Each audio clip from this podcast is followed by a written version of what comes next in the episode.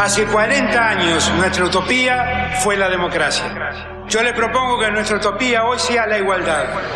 No, la Argentina hoy está a la deriva, tratando de tapar parches. Vamos a hablar clarito. Hay proscripción. La grieta famosa, que es un invento de la política para generar odio y desde ahí conseguir más votos. Vas a meter preso a Videla. A todos los responsables. Estamos trabajando en armar una estrategia para enfrentar la izquierda a nivel internacional. La izquierda tiene que pelearle y la peleamos todos los días. Si vos le tenés bronca, le tenés que pelear, pelear o que tenés bronca, pero lástima a nadie. La moneda ya está en el aire. Empieza cara o seca en FM Concepto.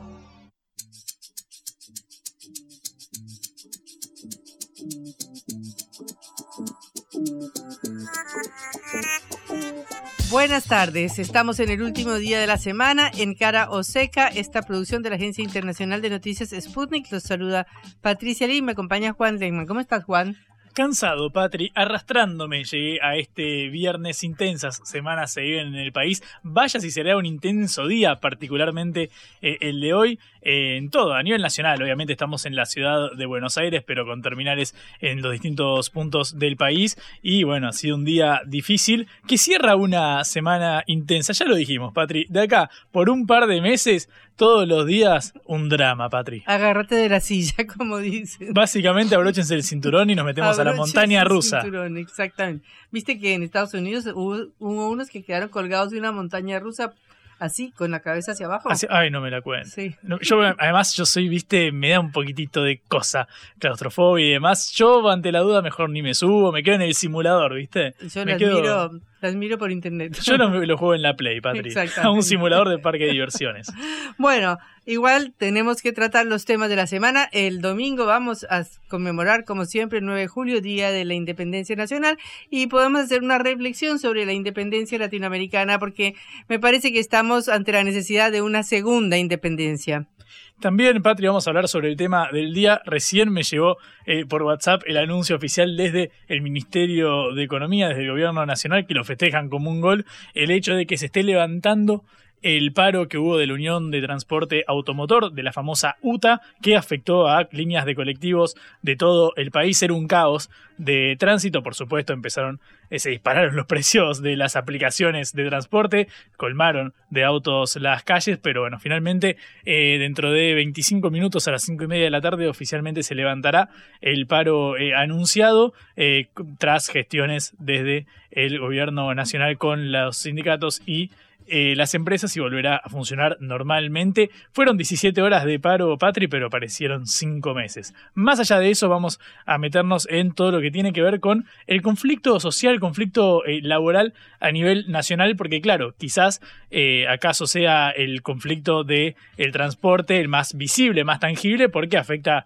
a la mayoría de quienes circulamos cotidianamente en transporte público, puntualmente en colectivo, pero también si viajas en subte o en tren, estás afectado porque se te viene todo el caudal de gente que iba a viajar en colectivo, pero también hay otros puntos claves. Hablábamos de los docentes en la provincia de Jujuy, al norte, lo que terminaría con los episodios de las manifestaciones y la represión por parte de la policía de la provincia, pero también en Santa Cruz, que ha tenido récord de días sin clase a raíz del paro docente eh, por una mejora salarial. Nosotros venimos cubriendo este tema, hablamos con Daniel Jofra hace semanas, el líder de los aceiteros, eh, para dar cuenta de uno de los gremios que suele obtener mejores acuerdos salariales para tratar de mantener la pauta lo más alto posible. Cuando tenés una inflación del 114 interanual, mm. es difícil y se cumple aquello que decía Perón de que los salarios suben por escalera y eh, la inflación y los precios por ascensor. Bueno, y después eh, hablaremos de esta novedad internacional, de esta pelea a muerte entre dos titanes, entre Mark Zuckerberg y Elon Musk, con la nueva aparición o con la aparición de la nueva red Threads que amenaza a Twitter. Yo lo estuve probando, Padre. No es lo mismo que Twitter, es el Twitter de Instagram, una red social interesante. Un arma que podrían usar cualquiera de los dos para inmovilizar al rival es la Taser, ¿viste la pistola Taser que tanto revuelo ha generado? Eh, bueno, vamos a meternos ahora de lleno con eso porque la ciudad de Buenos Aires dentro de 10 días, el 17 de julio, comenzará a utilizar oficialmente estas pistolas que eh, recordamos son armas no letales diseñadas para reducir eh, a la persona a la que se quiera eh, reducir básicamente, porque puede ser culpable o no, digamos, al sospechoso, eh, ha despertado, por supuesto, un montón de críticas desde organismos de derechos humanos. Vamos a meternos en el debate. Pareciera haber una visión consensuada dentro de Juntos por el Cambio, dentro del PRO, es decir, el oficialismo gobernante en la ciudad de Buenos Aires. Eh, pero del otro lado, en Unión por la Patria, el ex Frente de Todos, no está tan claro si están a favor o en contra. Habrá a favor y ahora en contra. Claro, la mayoría de legisladores porteños de la ciudad de Buenos Aires se muestra en contra del uso de las taser. Pero quien va a representar al espacio después de unas eh, primarias pareciera mostrar mensajes a favor de, este, de esta implementación, así que también vamos a meternos, porque Patrick, como se dice en la Facultad de Ciencias Sociales, es un poco más complejo. Muy bien, empezamos nuestro programa. Cara o seca de Sputnik en concepto FM 95.5.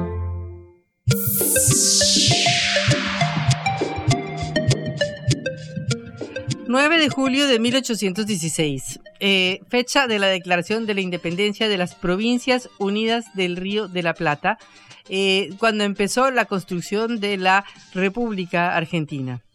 Recordemos que hace dos siglos se venía de la Revolución Francesa y de la independencia de Estados Unidos. Empezaba el proceso de independencia de las colonias y la primera que se independizaba era Haití con la primera revolución negra del mundo. Luego de eso empezó a extenderse el virus de la revolución por toda nuestra América. El del virreinato de la Nueva España, que era en donde estaba México y Centroamérica, el de la Nueva Granada, que estaba Colombia, Venezuela, Ecuador, el del Río de la Plata, que incluía los territorios de Argentina, Uruguay, Paraguay, Bolivia y hasta parte de Brasil, y el virreinato del Perú, y Chile, la Capitanía General de Chile todos estos países o virreinatos se destruyen como un castillo de naipes de 1810 a, cuando empiezan los procesos de independencia hasta 1820-25 cuando terminan las grandes guerras y batallas de la independencia que liberan a toda América Latina del dominio español. Esto sucedía y lo conmemoramos ahora en Argentina este próximo domingo pero eh, realmente la situación a doscientos y pico de años de la independencia sigue siendo complicada para nuestros países. Porque desde ya que en lugar de darse un proceso de unidad, como soñó, por ejemplo, Simón Bolívar, eh, con su Gran Colombia, por ejemplo, el proceso que unificó a varios países como Colombia, Venezuela, Ecuador y Panamá, eh, se dio un proceso de dispersión y todos los países quedamos divididos en países distintos eh, y durante todo el siglo XIX hubo en todos los países guerras intestinas entre los unos y los otros. Pero de cualquier manera, la pelea por la independencia todavía continúa, como decíamos antes. Porque después, durante el siglo XX y en lo que va del siglo XXI, todos nuestros países han tenido que pelear por eh, continuar, mantener y defender su independencia. ¿Cómo? Pues en primer lugar, de guerras, en segundo lugar de invasiones. Tenemos que recordar que eh, distintos países de América Latina han sufrido las invasiones de Estados Unidos durante todo el siglo pasado, como fue Haití, como fue República Dominicana en 1915, como fue Nicaragua en 1926, Guatemala en 1954, Bahía de Cochinos en los años 60, en Cuba después de la Revolución, 1965 Dominicana, 1983 la isla de Granada y después 1989 la invasión a Panamá. Es decir, todos varios países de nuestra América han tenido que luchar contra invasiones increíblemente durante todo el siglo XX. También contra los golpes de Estado que han sido promovidos desde el exterior, que han sido apoyados por el Comando Sur de Estados Unidos, como fue el de Augusto Pinochet en 1973, el golpe en el 76 en Argentina, el golpe en el 73 en Uruguay, todos los golpes en suma del cono sur de América Latina que nos sembraron de dictaduras y que en algunos países fueron dictaduras larguísimas, como la de Somoza en Nicaragua o la de Stroessner en Paraguay. De manera que también tuvimos que pelear contra todo eso durante todo el siglo pasado. Y los bloqueos, no solo el bloqueo a Cuba, que lleva más de 60 años, sino ahora las sanciones contra Venezuela, que han provocado una tremenda crisis económica en el país y que han llevado a que, por ejemplo, eh, Inglaterra se quede con el oro venezolano o que han llevado a que Estados Unidos se quede, por ejemplo, con Citgo, la principal refinería de PDVSA. De manera que hemos venido de una pelea que no ha dejado de existir durante todo el siglo XX y que continúa la pelea del siglo XIX y que se expresó incluso en guerras como fue la Guerra de las Malvinas en 1982, cuando la Argentina em, enfrentó al Reino Unido apoyado por Estados Unidos y por la OTAN y que lamentablemente al perderse la guerra eh, ha hecho que tengamos una base de la OTAN en nuestro propio territorio, que es las Islas Malvinas. Por todas estas razones, eh, América Latina tiene que seguir peleando por su independencia hasta el día de hoy. Y quizás no tanto por las invasiones directas que ya pareciera ser que son cosa del pasado, sino porque tenemos un yugo que está sobre nuestra garganta, sobre nuestro cuello, que es el yugo de la deuda externa. Esto ya lo sabemos desde los años 80, porque nuestro continente ha venido sufriendo crisis de la deuda desde 1980 en adelante. Pero eh, ahora, en el contexto de una desaceleración de la economía global eh, que viene durante toda esta década anterior, eh, América Latina va a crecer muy poco, va a crecer un 0.8% como promedio durante todos estos años, en los últimos 10 años, se calcula eso. Eh, y con ese crecimiento tan bajo, el peso de la deuda externa de nuestros países es cada vez mayor.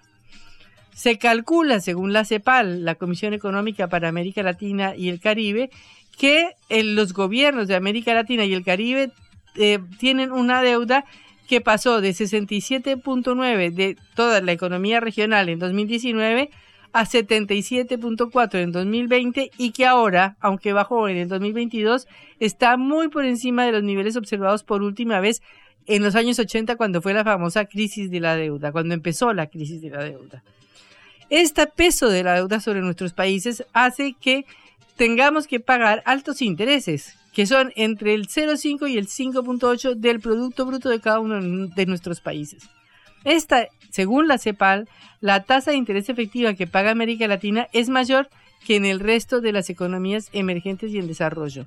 O sea, tenemos un peso de la deuda que no solamente es el capital que adeudamos, sino la, eh, los intereses que pagamos por ese capital, que bien podrían ser escuelas, hospitales y ah, rutas, autopistas, desarrollo para nuestros países y que no lo son porque tenemos que pagar esta lesiva cuota de intereses a nuestros acreedores.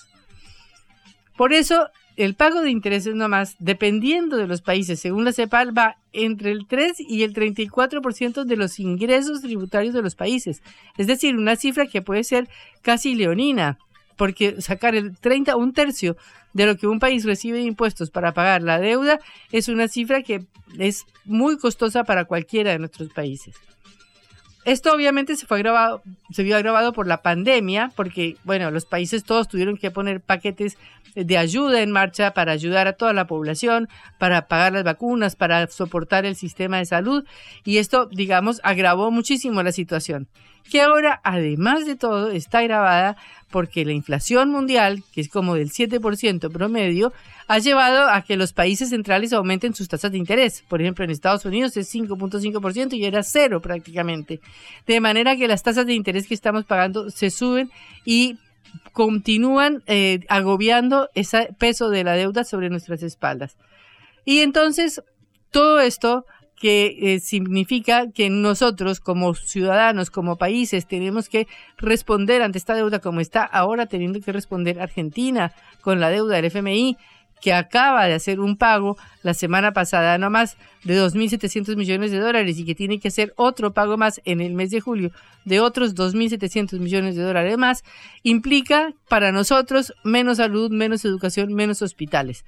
O sea que cuando estamos festejando este nuevo aniversario de la independencia en Argentina el 9 de julio, próximo domingo, también tenemos que recordar todas las deudas que tiene pendientes nuestra democracia y nuestros sistemas de gobierno con todos nuestros pueblos y con todos nuestros trabajadores, porque tenemos que seguir peleando por lo que sería una segunda independencia. Cara o seca. En el foco.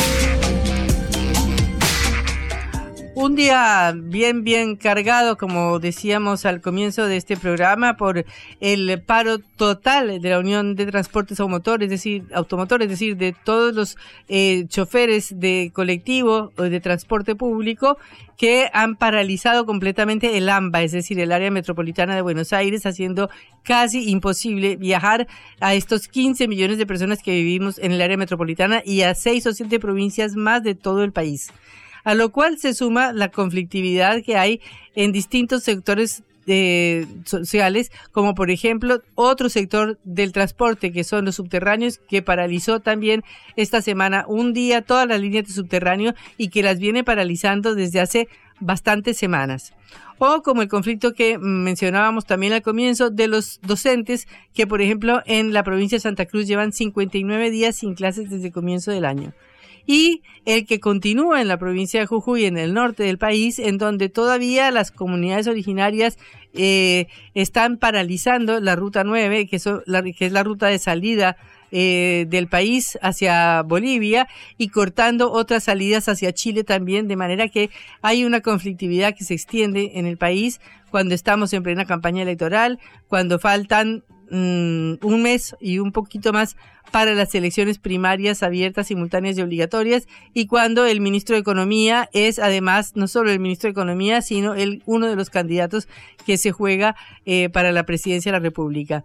Estamos en línea precisamente con Jesús Escobar, candidato presidencial de Libres del Sur, para hablar sobre esta situación de conflictividad en la Argentina. Eh, Jesús, un gusto saludarlo. Patricia Lee, Juan Lehmann desde Cara Oseca. Hola Patricia, ¿cómo te va? ¿Cómo estás Juan? Patricia, tenés que ser vos mi candidata a presidenta o mi candidata a vice. ¡Wow! Gracias. Sí, te acabo, escuché lo que dijiste anteriormente, escuché lo que dijiste ahora y sos muy clara. Bueno, excelente. Eso es lo que está pasando. Espero... es lo que está pasando en este país. Bueno, entonces espero que me lo expliques, por favor. ¿Dónde estás en este momento? En este momento, mira, estoy en un barrio en Jujuy en donde un grupo de, jóvenes está haciendo, en el marco del aniversario de, nuestra independencia, una copa de leche para los niños de, del barrio Islas Malvinas, acá en San Salvador de, Jujuy. Y bueno, te decía, me parecía muy claro cuando mencionabas este pago que es eh, para el Día de la Independencia, precisamente, nada más que el Día de la Independencia de los Estados Unidos, el candidato a presidente Sergio Massa le hizo al Fondo Monetario Internacional y que precisamente ahí están los problemas de los hospitales, los problemas de eh, las escuelas, la baja en las jubilaciones, la baja en los salarios, porque todo eso fue lo que fue ajustando Sergio Massa a lo largo de este año para poder pagarle al Fondo Monetario Internacional. Y ahora que estás en Jujuy, ¿cómo está la situación ahí? Mira, acabo de pasar frente al Ministerio de Educación, que está rodeado de carpas docentes, se mantiene el corte en Pumamarca, y bueno, eso tiene que ver cuando aparecen estos representantes del poder y la derecha, recién lo conversaba con los chicos acá, como es el caso de Gerardo Morales, que han hecho una reforma inconstitucional. Además, yo fui convencional constituyente en el año 2005 en Neuquén, así que sé de lo que hablo, y digo, han reformado la Constitución con el único objetivo de allanarle, de allanarle el camino a las transnacionales del litio que vienen a saquear ese recurso natural que tenemos en el norte de, nuestro país. Y ahora se mantienen también los bloqueos de las rutas, ¿no? Según lo que estuve Exactamente, exactamente. Eso es así. Jesús, buenas tardes, acá es Juan Lehmann. Quiero preguntarte cómo evalúas el, manejo de las negociaciones salariales por parte del gobierno y cómo eh, intercede ante esta situación eh, económica. Sabemos que eh, arrastramos casi seis años de caída del poder adquisitivo eh, de los ingresos. Obviamente esto contempla a eh, dos años de Mauricio Macri y cuatro de Alberto Fernández. Obviamente pandemia de por medio, sequía y demás. Pero quiero preguntarte qué balance haces de, este, de estos cuatro años de gobierno de, de Fernández y el Frente de Todos. Y fue una gran decepción.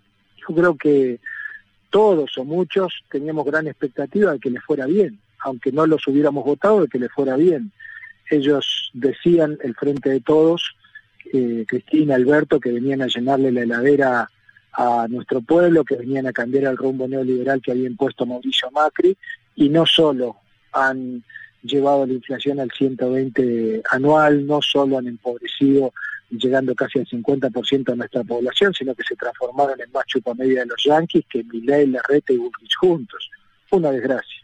Mm. Eh, y quiero preguntarte... Creo que la muestra, mira, creo que la muestra del fracaso del Frente de Todos, Unión por la Patria, como lo quiero llamar, es que Sergio Massa, un hombre del Círculo Rojo, un hombre de la derecha, un hombre que viene de la UCD, el tipo que nos empobreció a los argentinos, sea el candidato a presidente. Mm. Más muestra de fracaso que eso no hay.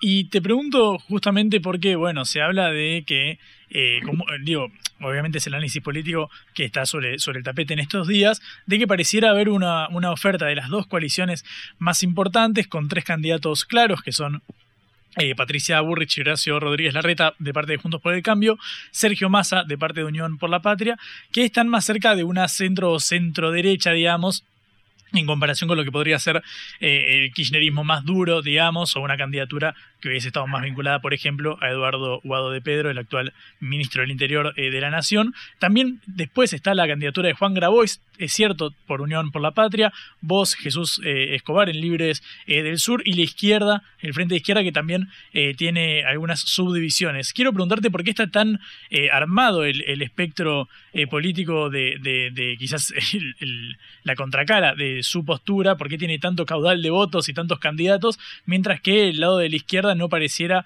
haberse unido para nuclear esa fuerza que, por ejemplo, tiene Milei en el escenario nacional. Yo no lo divido así el escenario. Para mí es la vieja política en el cual los incluyo a todos, incluyendo a la izquierda aburrida, los incluyo a todos, y creo que sí existe la posibilidad de poner en pie una nueva representación del campo popular. Ese es el gran desafío, eso significa Jesús presidente y ese es el objetivo de Libres del Sur. En nuestra opinión, eh, Libres del Sur se va a transformar en el partido de mayor crecimiento en la Argentina en los próximos años. Y Nosotros ya los conocemos a todos, nos han empobrecido por acción o por omisión. Eh, entiendo este, este, punto y te pregunto cómo harías para revertir esta, esta situación económica eh, compleja, Jesús. ¿Qué, ¿Cuál es la propuesta de Libres del Sur para combatir esta caída en los, en los salarios y para estabilizar la inflación? Mira, yo utilizo una frase muy sencilla, pero que es muy profunda. Yo digo que voy a hacer un gobierno para el pueblo y no para los ricos. Porque en realidad los que han gobernado este país, al menos en los últimos 12 años, lo único que han hecho es cuidarle el bolsillo a los súper ricos, cuidarle la tasa de ganancia a las grandes empresas. Y para muestra basta un botón, decía mi abuela. Mira, yo soy neuquino, Cristina Kirchner, Alberto Fernández, Mauricio Macri le han pagado a las grandes operadoras gasíferas el doble, el millón de BTU, o sea, el doble del gas de lo que se paga en Estados Unidos o en Canadá. Si hacemos un promedio de 100 millones de metros cúbicos por día que se extraen de vaca muerta, estamos hablando de alrededor de 2 mil millones de dólares, aparte de lo que se paga por el precio normal que se les regala a las grandes empresas. Ahí están los salarios que faltan, ahí están las jubilaciones que faltan, ahí están las viviendas que faltan. O sea, se puede gobernar de otra manera. Los 2.700 millones de dólares que se les regalan al FMI, tendría que estar preso Macri, no estar pagando el fondo, al Fondo Monetario Internacional este gobierno. Alberto y Cristina lo tendrían que haber denunciado en La Haya, en Londres, en Nueva York, en donde sea, en Buenos Aires, pero haber hecho otra cosa. Se puede gobernar de otra manera, no de esta manera cobardes, genuflexa, que han hecho todos los que han gobernado la Argentina en los, últimos, en los últimos años. Y obviamente si evaluamos el, devenir eh, económico de la política implementada por este gobierno, se puede hacer un, análisis eh, en retrospectiva, pero quiero preguntarte de acá al futuro, con las condiciones en las cuales se agarraría quien asuma el 10 de diciembre eh, la presidencia. vos proponés, por ejemplo, cortar el vínculo con el, con el Fondo Monetario, aún con el costo que puede tener eso en la, en la macroeconomía. No tendría peores costos de lo que estamos viviendo ahora. Cuando dijeron que había que tomar ese empréstito, dijeron, porque si no, nadie nos va a prestar plata. Yo digo ahora, pagando puntualmente los más de 5 mil millones de dólares que se pagaron en estos últimos cuatro años, los 2.700 de la semana pasada, ¿quién nos presta plata? Y muy por el contrario, nos han apretado el cuello al conjunto del pueblo eh, quitándole los subsidios a las tarifas. Reduciendo salarios, reduciendo jubilaciones. Por eso hay que cortar con el Fondo Monetario Internacional, por eso hay que denunciarlas, por eso hay que lograr un tiempo de gracia para poder con esa plata industrializar la Argentina, poder acompañar a las economías populares, poder crear un plan de obra pública que le dé trabajo a los millones de argentinos que son mano de obra de baja calificación.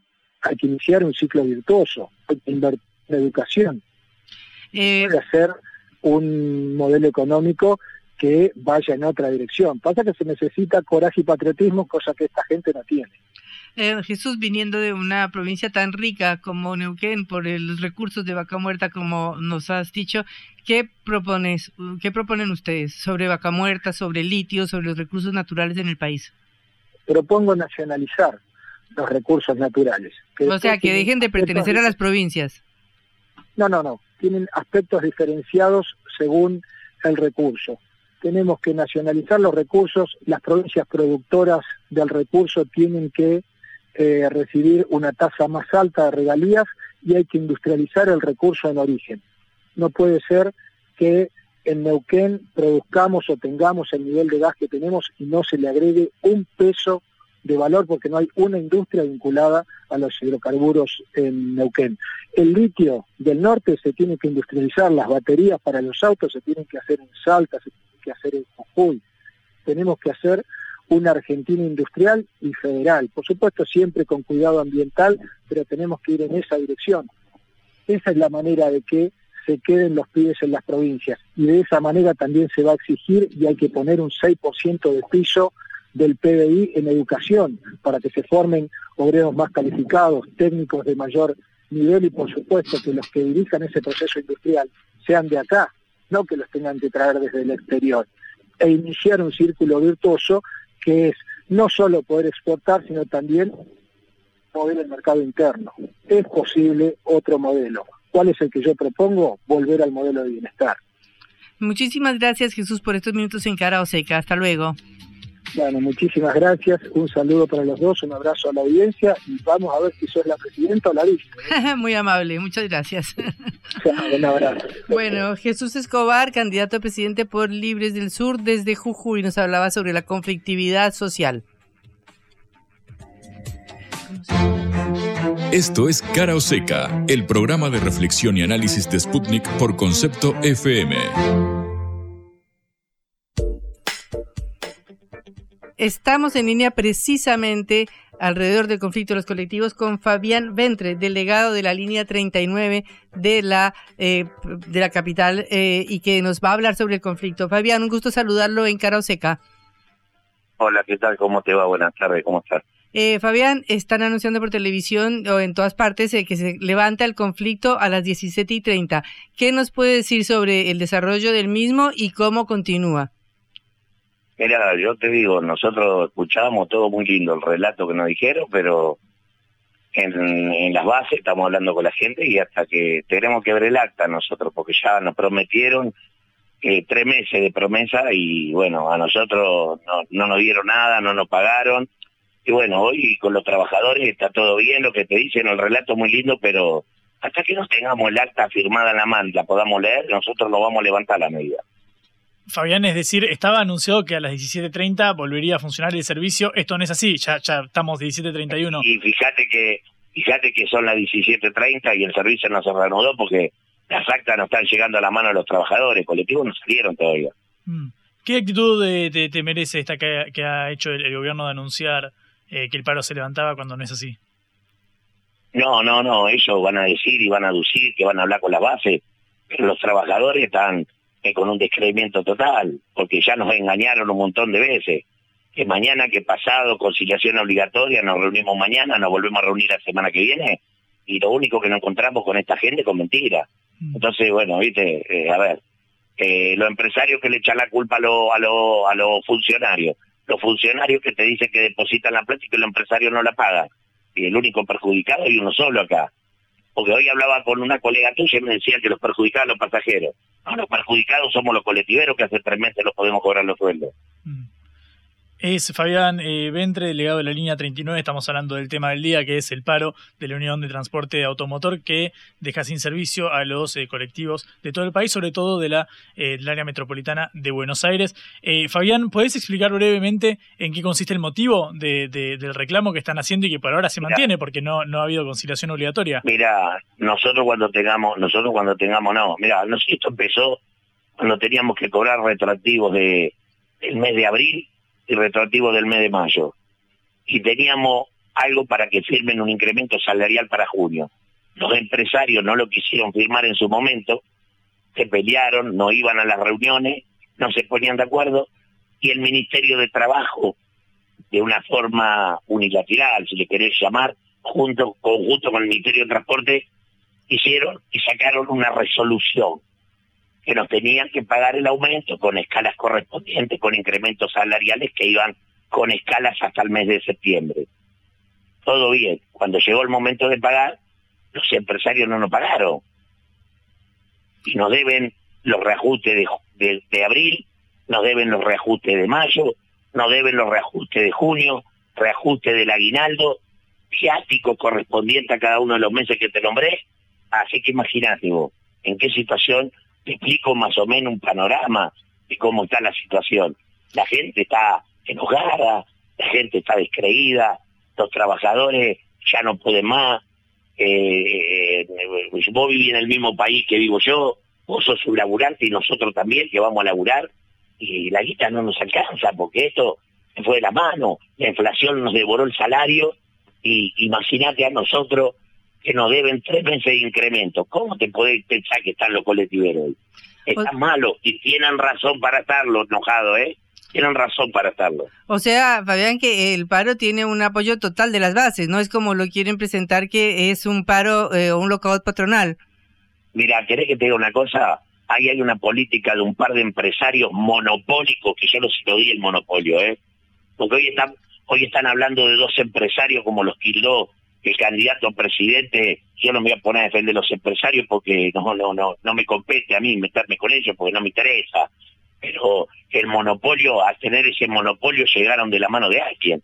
Entonces cuando, cuando hoy son empresarios que quieren mover de la forma que quieren y manejar el transporte a la forma que quieren y al antojo que quieren, ¿me entendés lo que te digo? Eso se hace difícil. Pero el local patronal yo no te digo que no lo hayan hecho los empresarios, pero nosotros, la base, nosotros las bases, sabiendo que ellos peleaban por más subsidios, tuvimos que salir a defender nuestro salario, no nos dejaron opción. Que nos usaron para pelear y que nosotros paremos y ellos puedan llevarse una tajada más, no te lo voy a decir que no, pero nosotros estamos peleando por los empresarios, estamos peleando por nuestro salario. Fabián, eh, ese Fabián eh, Ventre, delegado de la línea 39 por el paro de colectivos. Eh, Fabián, te, hago dos preguntas concretas. ¿Sabes cuánto gana una persona que empieza ahora, en, por ejemplo, en tu línea, en la, en la 39, el básico? Y también, ¿qué aumento hubo en lo que va el 2023? Eh, ¿Qué aumento salarial acumulado? Mira, 260 mil pesos ganó el último mes que nos pagaron nosotros, que fue mayo, nos pagaron 260 mil pesos en bruto para el inicial o sea que a eso le tenés que sacar el 20% de descuento, el 19,5. Tenés 52 mil pesos. A 260 que cobra, 202 mil pesos en la mano. Mm. ¿Y este, este incremento cuándo fue el último y de cuánto fue en lo que va el año? Este que te estoy diciendo, nosotros cobramos eh, el cuarto día hábil, ahora el cuarto día hábil de, de, julio cobramos junio. Ese fue. Y teníamos que ahí, ahí no era de 260 el básico, nos tenían que haber pagado a 320. 60 mil pesos más y los empresarios no nos pagaron. A eso sumale lo que nos deben de los retroactivos de mayo y no te olvides porque a veces pasa hoy, algunos colegas decían que nosotros tomamos de rehén a la gente. Nosotros no tomamos de rehén a la gente, es que no podemos más porque el Estado, los empresarios, toman de rehén a los trabajadores, porque esa es la realidad. Porque a vos te parece que los colectiveros puede haber mala fe o mala voluntad, querer dejar a la gente de Agamba cuando son trabajadores como nosotros, cuando estás peleando por una paritaria que lleva 90 días y no se puede poner de acuerdo, ¿te parece que no hubo buena fe de parte de los trabajadores del volante llegar a un arreglo o llegar a un acuerdo y que todos los demás miraban para otro lado, por no decir que se hacían los distraídos. Eh, Fabián, muchísimas gracias. Eh, hemos transmitido su reclamo para toda la audiencia porque es absolutamente natural y justo que estén reclamando por estas demoras que están haciendo los empresarios de los salarios que les competen y que esperamos que se arregle el conflicto. Hasta luego. Agradezco mucho, gracias, muy amable, que tengas lindo día. Fabián Ventre, delegado de la línea 39 eh, sobre el paro de colectivos, que todavía no se levanta a pesar de que ya el gobierno anunció que a las 17 y 30 de la tarde terminaba el paro. El futuro puede hacer nuestros sueños o nuestras pesadillas realidad. Por las dudas, abrimos todas las opciones.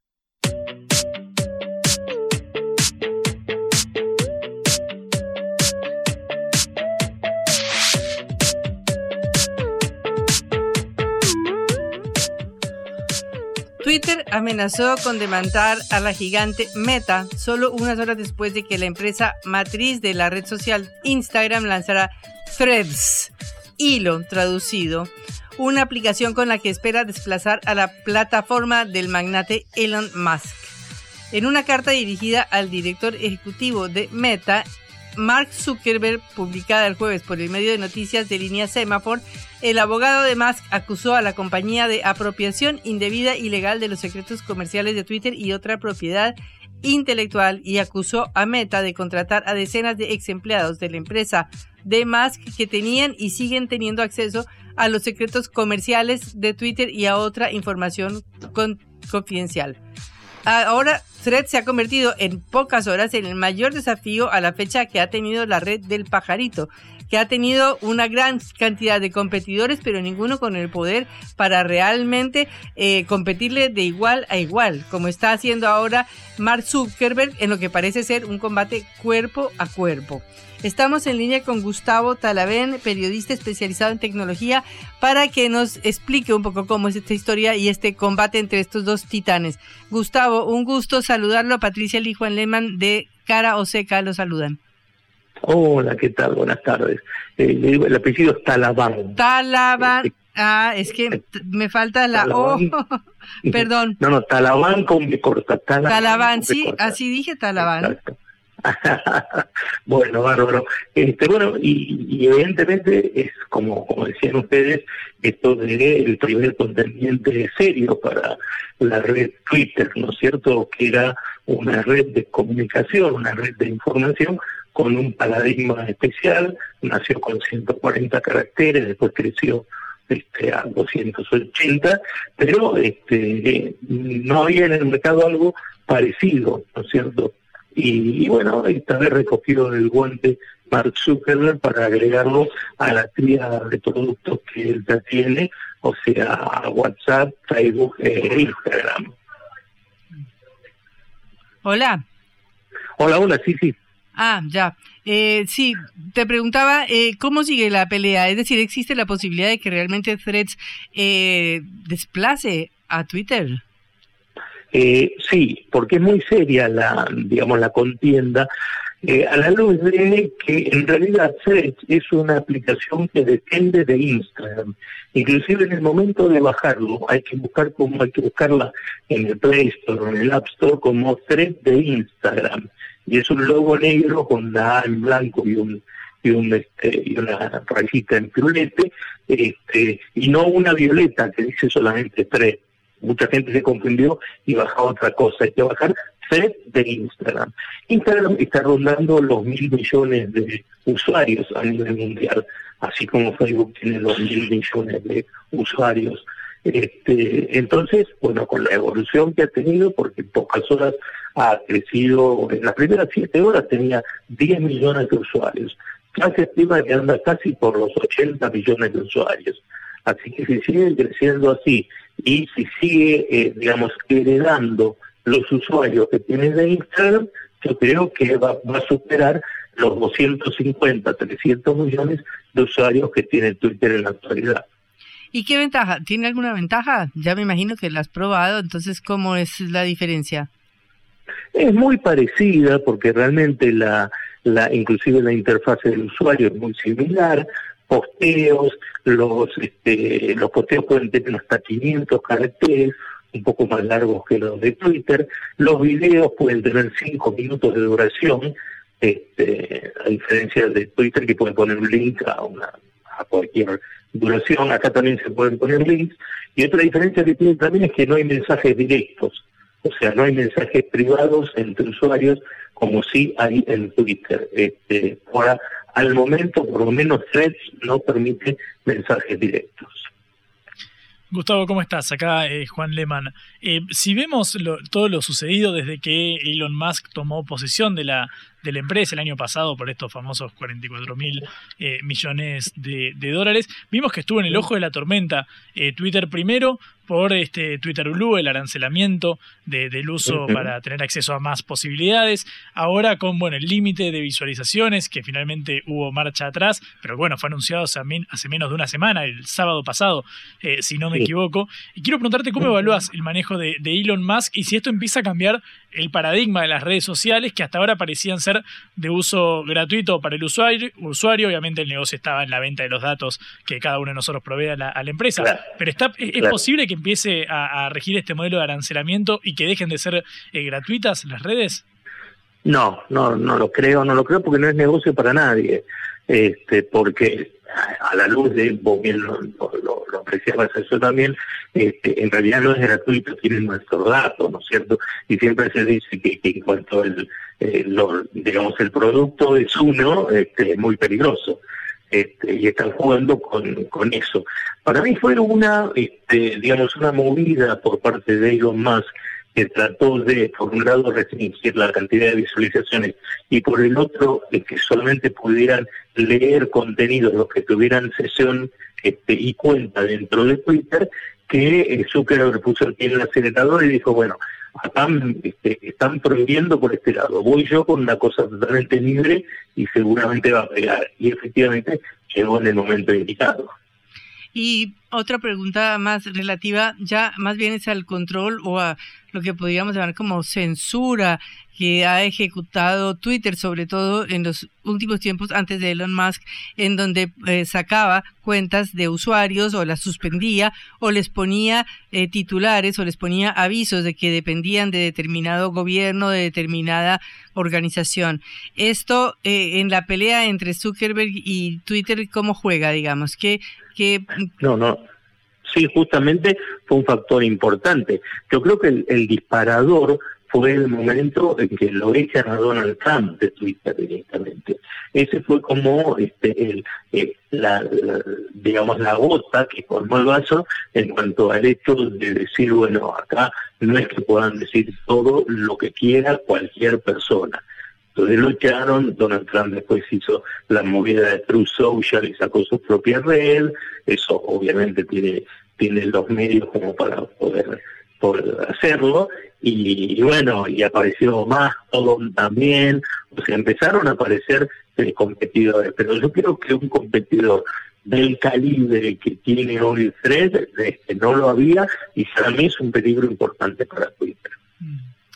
Gustavo, este peligro que, que identificás, te pregunto si también se puede traspolar al escenario actual de las, de las plataformas y de, de las redes donde parece haber una constante concentración en manos de los, de los multimillonarios más poderosos del planeta. De hecho, la primera alternativa a Twitter que hubo fue, eh, digo, la primera después de, la expulsión de Donald Trump, del expresidente de Estados Unidos, fue la que fundó el mismo magnate, digamos. Hasta ahora pareciera ser que tan horizontal no es este manejo. ¿Cómo ves la evolución de esta tendencia hacia, bueno, la concentración en manos de empresas que van comprando a otras compañías, como pasó justamente con Facebook eh, e Instagram?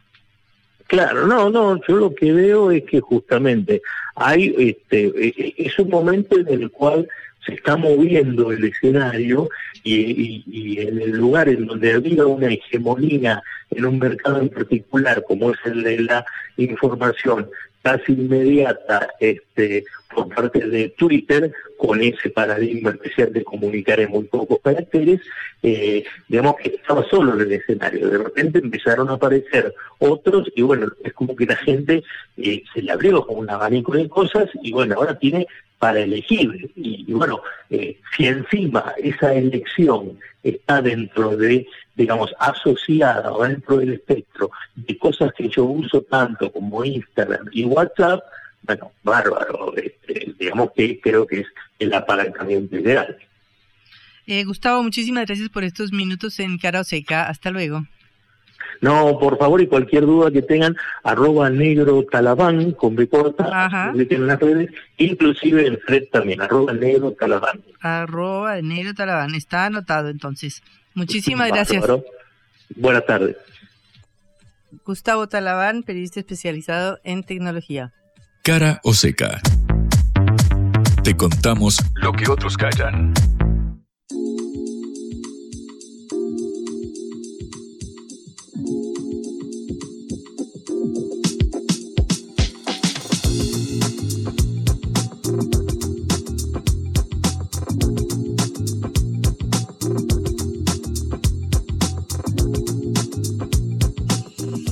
Parece que al final, después de mucha polémica, llegan las pistolas Taser a la ciudad de Buenos Aires. ¿De qué se trata, Juan? Bueno, finalmente, Patri, ahora, como lo contábamos en la apertura, en 10 días, el 17 de julio, eh, comenzará el entrenamiento para eh, los efectivos de la policía de la ciudad de Buenos Aires. Eh, la capacitación fue a 250 agentes de la ciudad. Recordamos, estamos hablando de las Taser, esta arma que provoca una descarga eléctrica no letal y que, bueno, va a ser finalmente implementada por la fuerza ahora en los próximos días, en las próximas eh, semanas. Eh, los agentes que vayan a utilizar este, este arma van a estar eh, trabajando en duplas, los dos obviamente equipados con este arma. Además, hay que marcar esto además del arma de fuego. No es que dejan de tener una, una pistola, un revólver, sino que además del arma de fuego tienen el arma eh, no letal. Eh, bueno, obviamente hablamos de una, de una implementación que estuvo plagada de polémica, no solamente en las últimas semanas, sino en los últimos años. Va más de una década eh, de debate. Todo empezó allá por el 2011 cuando Mauricio Macri, el expresidente, iniciaba su segundo mandato al frente de la ciudad autónoma eh, de Buenos Aires cuando impulsó la implementación eh, de las taser para la policía. En aquel momento la justicia no lo autorizó porque estábamos en medio de reclamos y críticas por parte de organismos de derechos humanos, tanto nacionales como internacionales, que se mostraban en contra del uso de estas armas. Claro, algunos lo asociaban con la picana eléctrica utilizada para torturar durante la dictadura y bueno, llevaban eh, la mención a casos de gatillo fácil y eh, escenarios donde podría utilizarse eh, esta pistola para dar descargas eléctricas a modo de tortura, siempre vinculado con casos de violencia institucional por parte de, la, de la policía. Sin ir más lejos, venimos hablando hace poco del caso de Lucas González ahora o de la masacre de, Monte, digamos, son dos episodios que siempre están muy... De violencia policial. Claro, de violencia policial. Era este argumento el que se utilizaba allá por el 2011 cuando se buscó frenar en un primer momento el uso de las taser. Recién en 2019 la ciudad de Buenos Aires aprobó el llamado a una licitación eh, pública para adquirir 60 pistolas eh, taser y así sumarlos a la fuerza de la policía de la ciudad. En 2020 se aprobó la adquisición y ahí el trámite eh, fue, llegó a la, a la ANMAC, el organismo estatal a cargo de la aprobación, que lo autorizó hace apenas dos años. Lo decíamos antes, Patri, en Juntos por el Cambio pareciera no haber una grieta en torno al eh, uso de estas pistolas. Los sectores más conservadores o más eh, a la derecha, podríamos decir, de la coalición opositora y que obviamente gobierna la ciudad de Buenos Aires e impulsa el uso de las taser, pero en los sectores quizá más progresistas de la fuerza también hay consenso, están a favor. El tema viene más bien en eh, el oficialismo a nivel nacional, la oposición en la ciudad de Buenos Aires, que es el Frente de Todos, ahora llamado Unión eh, por la Patria. Escucha algunas de las voces que más vehementemente se opusieron al uso de estas, de estas pistolas. Por ejemplo, el caso de Sabina Frederick, que ahora está como titular de Cascos Blancos en Cancillería, pero que fue ministra de Seguridad eh, de la Nación eh, durante los dos primeros años de Alberto Fernández, antropóloga ella de formación, que siempre se mostró en contra de los casos de violencia institucional, del gatillo fácil, denunciándolo eh, en distintas oportunidades, pero que esto decía cuando le preguntaban su opinión sobre las taser.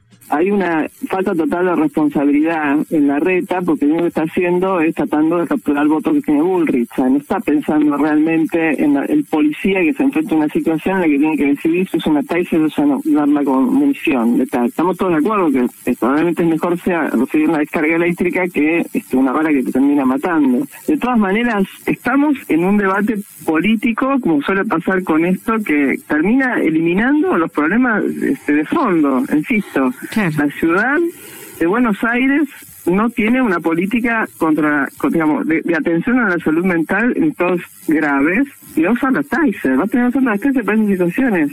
Bueno, acá viene a la luz eh, casos donde unas personas con, con, eh, claras eh, problemas de, salud mental o alteraciones en, estas capacidades eh, mentales en sus facultades eh, supuso un peligro para la policía y al no contar con las pistolas Taser, lo que reclamaban en Juntos por el Cambio era si hubiésemos tenido esta pistola podrí- podríamos haber actuado con responsabilidad. Lo que dice Freddy, que es no se, no se soluciona todo simplemente por tener un arma no letal, digamos, tiene que haber una preparación previa para los policías que sepan actuar en estos casos. Eh, legisladores de la ciudad de Buenos Aires, del sector del peronismo, del Frente de Todos, de Unión eh, por la Patria, presentaron eh, distintos eh, argumentos en contra del uso de estas pistolas. Pero, Patri, ahora, cuando vayamos eh, a las urnas, los, porteños, en agosto primero para las PASO, vamos a ver que uno de los principales exponentes de Unión por la Patria en la ciudad es Leandro Santoro, eh, el actual diputado eh,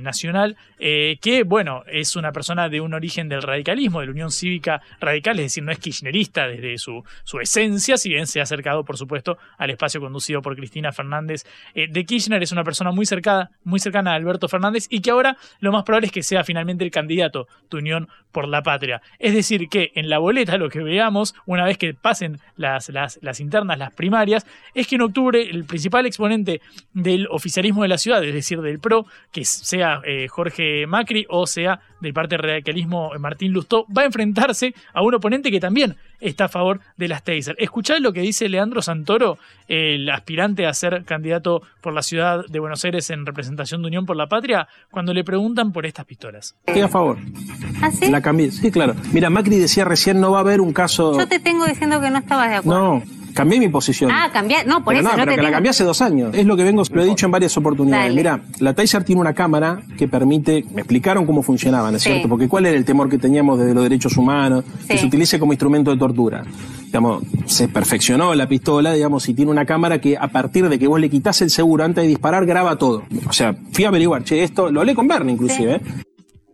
Bueno, estoy a favor, cambié mi posición, es lo que dice Leandro Santoro, claro, quien va a representar a un sector que a priori podría identificarse con una postura más eh, opuesta a la Claro. implementación eh, de las taser en la ciudad. Es decir, que quien gane ahora cuando termine el mandato de Horacio Rodríguez Larreta al frente del distrito más rico eh, del país, quien asuma muy probablemente esté a favor de la implementación de las taser y podría constituirse en una política de Estado, al menos en la ciudad de Buenos Aires. Veremos luego si esto redunda en, bueno, una masificación en todas las fuerzas de seguridad a nivel nacional. Lo cierto es que a priori la ciudad de Buenos Aires ya va a tener eh, formalmente autorizado y aprobado el uso para las taser en sus efectivos. O sea que a medida que uno se acerca al poder, como dice el famoso teorema, uno se deja de radicalizar. Sería. Y hay que ver, quizás Leandro Santoro marcó una, un, un cambio en su, en su visión, que es legítima, todos tenemos derecho a, a cambiar. Lo llamativo es que quizás en un sector más eh, ligado a un eh, kirchnerismo que en algún momento hubiese estado en contra de las Taser, vaya a, a llevar como representante para la contienda eh, de la ciudad de Buenos Aires a alguien que está abiertamente a favor eh, Claro. de las Taser. Parece haber consenso, por más que luego desde sectores de izquierda haya quienes se oponen. Pareciera ser bastante más homogéneo, al menos el caso en esta opinión. O sea, no hay oposición. La oposición no se opone a una de las principales medidas. Bueno, son todas las sorpresas que nos da esta campaña electoral, mientras que eh, empiezan a salir algunos colectivos en la ciudad de Buenos Aires, pero continuaba hasta hace poco una corte de la autopista panamericana, ni más ni menos, que lleva al norte de la ciudad y que saca a toda la gente que va para afuera. Eh, o sea que todavía sigue muy complicado el transporte, enorme cantidad de autos en las salidas, en la avenida 9 de julio. Bueno, es un caos, pero trataremos de olvidarnos de eso y de descansar el fin de semana. Los esperaremos el próximo lunes. Recuerden que nos pueden escuchar por sputniknews.lat. Como siempre, como decimos, nos hablamos, por supuesto, de Patricia Lee en la conducción, pero también de Celeste eh, Vázquez en la operación y Augusto Macías en la producción de este envío. Bueno, feliz fin de semana y hasta el lunes. Hasta luego. Vamos a hablar clarito. La guerra contra las drogas ha fracasado. Se ha producido un genocidio en mi continente. Tenemos nosotros que plantar una sola voz, y que América Latina, el Caribe, le diga a los Estados Unidos de Norteamérica, no más golpismo. Y se aplica lo que decía Tolstoy, un gobierno que no procura la justicia no es más que una banda de malhechores. Qué cosa rara que diga gracias a la vida a pesar del dolor, porque mi hija dio la vida sabiendo que había que cambiar. La vi ahí que, que brillaba, que sobresaltaba en ese estadio hermoso y no lo pensé y, y la fui a besar. La vida está llena de tropezones y de fracasos, pero es hermosa. Cara o seca.